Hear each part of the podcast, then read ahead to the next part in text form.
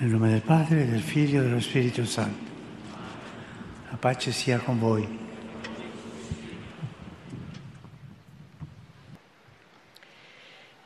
Lesung aus dem Matthäusevangelium.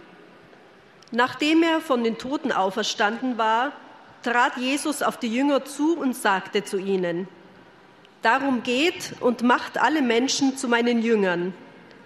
Tauft sie auf den Namen des Vaters und des Sohnes und des Heiligen Geistes und lehrt sie alles zu befolgen, was ich euch geboten habe. Und siehe, ich bin mit euch alle Tage bis zum Ende der Welt. Wort des lebendigen Gottes. Ja, die Lesungen auf Deutsch werden heute von einer Mitarbeiterin der deutschen Sektion des Staatssekretariats vorgetragen.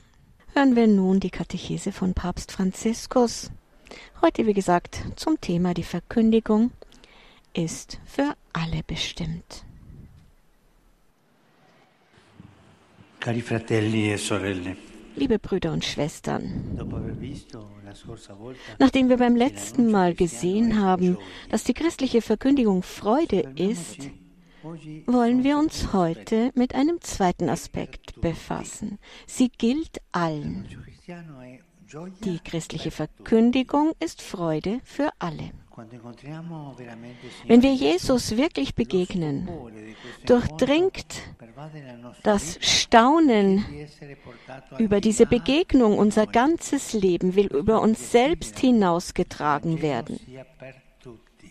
Der Herr möchte, dass sein Evangelium allen gilt. Darin liegt nämlich eine humanisierende Kraft, eine Erfüllung des Lebens, die für jeden Menschen bestimmt ist. Denn Christus ist für alle geboren, gestorben und auferstanden. Für alle. Keiner ist ausgeschlossen. In Evangelii Gaudium, steht, alle haben das Recht, das Evangelium zu empfangen. Die Christen haben die Pflicht, es ausnahmslos allen zu verkünden. Nicht wie jemand, der eine neue Verpflichtung auferlegt, sondern wie jemand, der eine Freude teilt, einen schönen Horizont aufzeigt, ein erstrebenswertes Festmahl anbietet. Die Kirche wächst nicht durch Proselytismus, sondern durch Anziehung. Brüder, Schwestern, fühlen wir uns im Dienst der universalen Bestimmung des Evangeliums, das für alle ist. Zeichnen wir uns durch die Fähigkeit aus, aus uns selbst herauszugehen.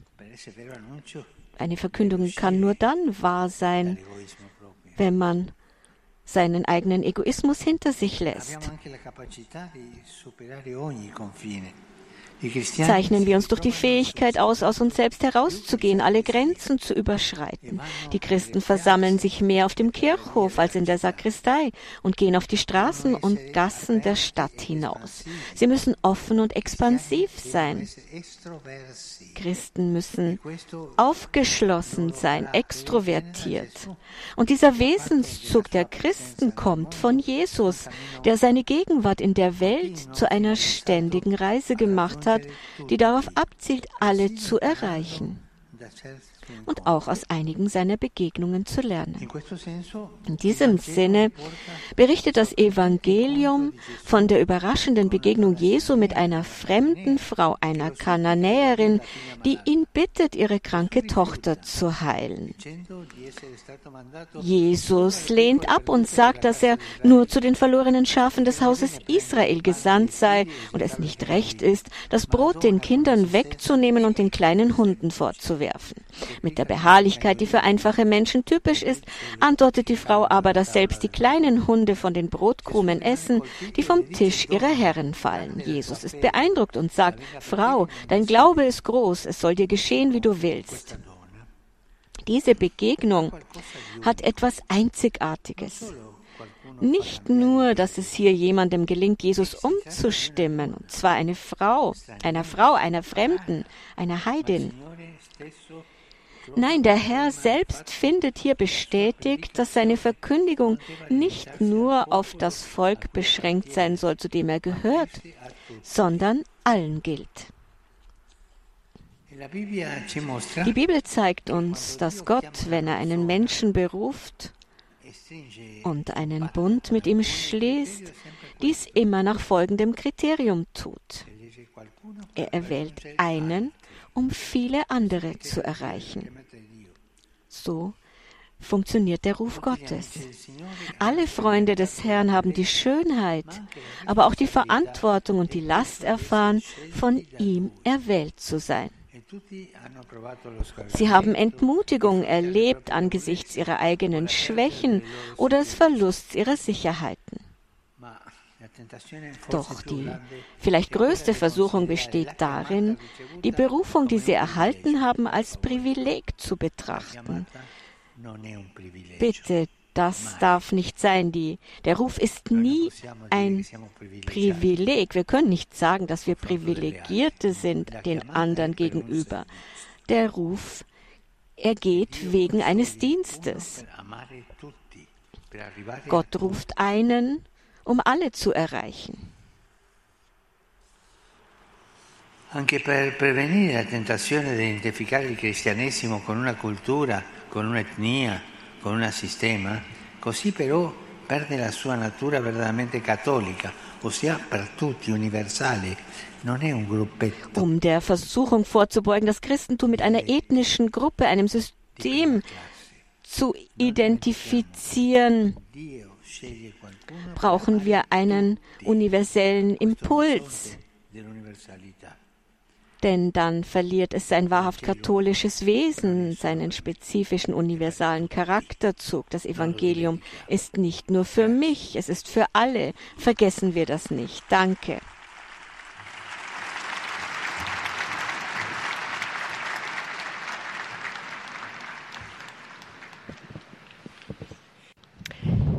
Heiliger Vater, die Gläubigen deutscher Sprache möchten Ihnen ihre herzliche Zuneigung und aufrichtige Verbundenheit bekunden und versichern Sie zugleich Ihres Gebets in allen Anliegen Ihres universalen apostolischen Dienstes.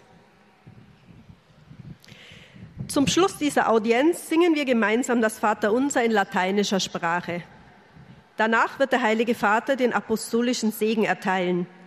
Gern schließt er darin Ihre Angehörigen ein, besonders die Kinder, die älteren Menschen und die Leidenden. Er segnet auch die Rosengrenze und die übrigen Andachtsgegenstände, die Sie dafür mitgebracht haben. Es folgt nun eine, eine, Zusammenfassung der Katechese des Heiligen Vaters in deutscher Sprache. Liebe Brüder und Schwestern, nachdem wir in der letzten Katechese die Freude als ein wesentliches Merkmal der Verkündigung herausgestellt haben, möchte ich heute an einen weiteren wichtigen Aspekt erinnern. Die frohe Botschaft ist für alle bestimmt. Jesus Christus ist für alle geboren, gestorben und auferstanden. Alle haben das Recht, das Evangelium zu empfangen, und wir Christen haben die Pflicht, es ausnahmslos allen zu verkünden. So wird in Evangelii Gaudium gesagt. Diese universale Dimension der Sendung Jesu wird auch in seiner Begegnung mit der Kanaanäerin offenbar. Der bewundernswerte Glaube dieser fremden und heidnischen Frau macht deutlich, dass die Botschaft Jesu nicht nur einem Volk, sondern allen Menschen gilt. Wenn Gott in der Heiligen Schrift einzelne Menschen oder bestimmte Gruppen beruft, so tut er dies immer, um viele andere zu erreichen und allen seine Liebe zu schenken. Eine Berufung ist nicht als Privileg für den Einzelnen zu verstehen, durch das er sich über die anderen erheben kann. Vielmehr besteht die Berufung jedes Christen darin, freies und mutiges Werkzeug seiner Liebe zu sein und so den Glauben im Gebet und im Dienst für die anderen zu bezeugen. Der Heilige Vater richtet nun einen kurzen Gruß auf Italienisch an die deutschsprachigen Gläubigen. Saluto cordialmente i fedeli di lingua tedesca. Alla fine dell'anno liturgico volgiamo il nostro sguardo verso Cristo, Re dell'universo e Principe della pace. Diamo spazio al suo regno nei nostri cuori, nelle nostre società e nel mondo intero. Preghiamo per il dono della sua pace. Herzlich grüße ich die Gläubigen deutscher Sprache. Am Ende des Kirchenjahres richten wir unseren Blick auf Christus, den König des Universums und Fürst des Friedens. Geben wir seinem Reich Raum in unseren Herzen, in unserer Gesellschaft und in der ganzen Welt. Beten wir um die Gabe seines Friedens. Ich heiße die italienischsprachigen Pilger herzlich willkommen, besonders die Gläubigen aus San Elpidio a Mare und Sant'Andrea in Andria. Den Kulturverein Musadoc,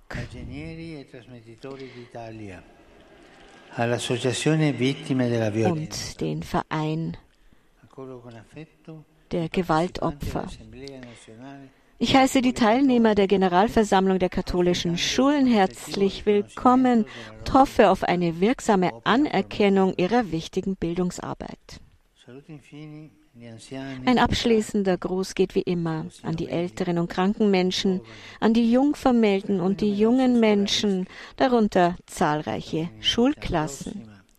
Am kommenden Sonntag, dem letzten der Zeit im Jahreskreis, feiern wir das Christkönigsfest. Ich fordere euch auf, Jesus in den Mittelpunkt eures Lebens zu stellen. Von ihm werdet ihr Licht und Mut in jeder täglichen Entscheidung erhalten. Und vergesst nicht, weiter im Gebet auszuharren für alle, die in so vielen Teilen der Welt unter Kriegen leiden, besonders die geliebte Bevölkerung der Ukraine, die leidgeplagte Ukraine, Israel und Palästina. Heute Morgen habe ich zwei Delegationen empfangen. Eine von, aus Israel, Menschen, die Verwandte haben, die als Geiseln in Gaza festgehalten werden und eine Delegation von Palästinensern, die Verwandte haben, die in Israel gefangen sind. Sie leiden so sehr. Und ich habe gemerkt, dass, dass beide leiden. Und hier sind wir über Krieg hinausgegangen, denn das ist Terrorismus. Bitte Lassen wir nicht nach in unserer Bemühung um den Frieden. Beten wir um Frieden, beten wir immer innig um den Frieden. Der Herr möge hier einschreiten, der Herr möge uns helfen, die Probleme zu lösen.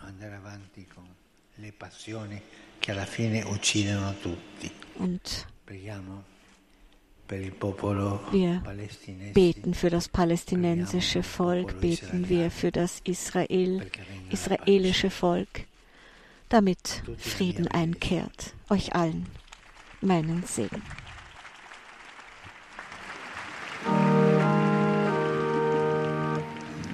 Pater noster, qui es in celis, sanctificetur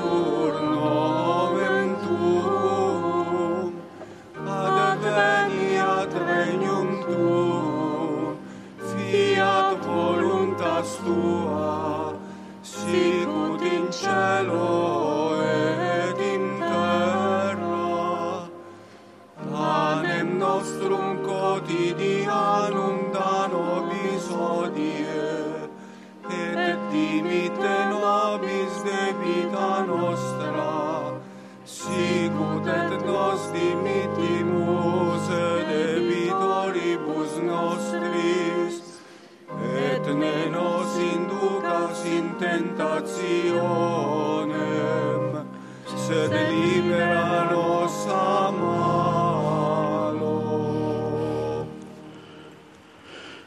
Domino Hoviscum.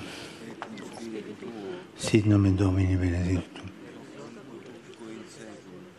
Aiutorium nostrum in nomine Domini.